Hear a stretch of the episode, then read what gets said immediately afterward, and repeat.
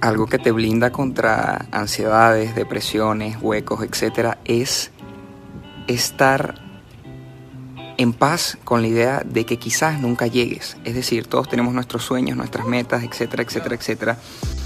Y sé que muchos aquí son súper ambiciosos, pero hay que hacerse con la idea y tatuársela en el alma de que quizás no llegues y eso está bien.